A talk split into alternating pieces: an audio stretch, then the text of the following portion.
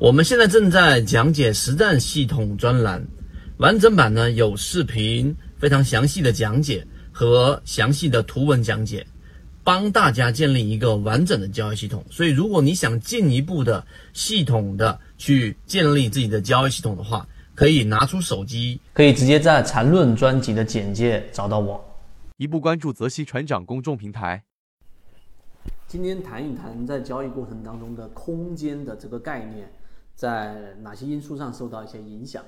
首先，第一个，空间的幅度很大程度上是受限于对于政策的解读和炒作热点题材的一个解读，还有第三块就资金流向的解读。这三块内容直接决定了你参与的标的、你潜伏的标的的整个空间到底有多大。在这一点上踏准了，实际上是一个非常合格的游资的一个入门的一个门槛，这是第一点。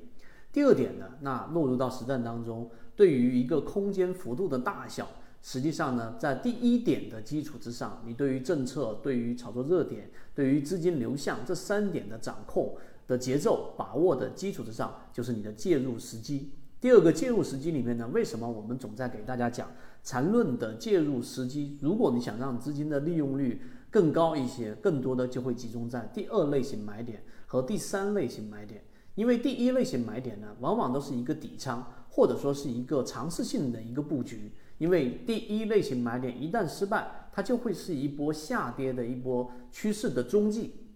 它会沿着原有趋势下来，但是，一旦形成一个二买，那么按照我们说走势中完美的这个原理，大概率上它会起来一波行情。那二买跟三买的力度最强，那自然就是我们说突破的这一个概率就会更高。所以，为什么我们说第二类型买点实际上是大部分交易者资金利用率比较高的一个位置，或者第三类型买点？那当然，你的类型买点越靠近我们所说的这一个背驰区域，也就是说二买位置靠近一买位置的这个时候，你的成本就自然就越低，那么你中间所能享受的空间和幅度就会越大。这是第二个。第三个关于空间的理解里面呢，就是我们所说的，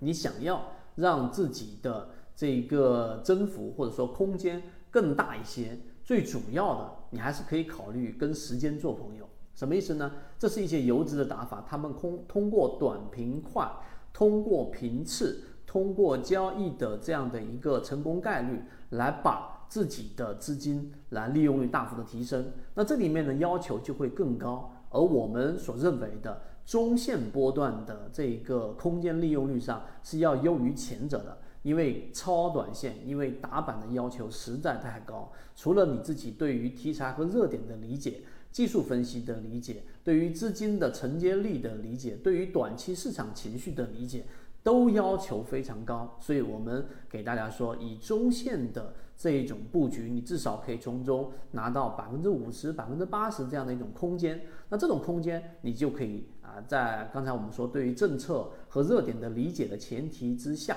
然后再有我们说模型的筛选，通过筹码。通过股东人数，通过它在缠论当中所形成的背驰，这一些呃模块叠加在一起，最终以中线布局的方式来赢取这个市场的空间。所以，对于这三点理解，是我们认为在市场当中非常有效的一个呃模型或者核心的关键点，希望对大家来说有所启发。当然，如果你想要去把这三点给做好，最终呢一定是要在实战当中不断的去进行反馈，我们后续会再给大家讲一讲关于空间的操作细节，希望对你来说有所帮助，和你一起终身进化。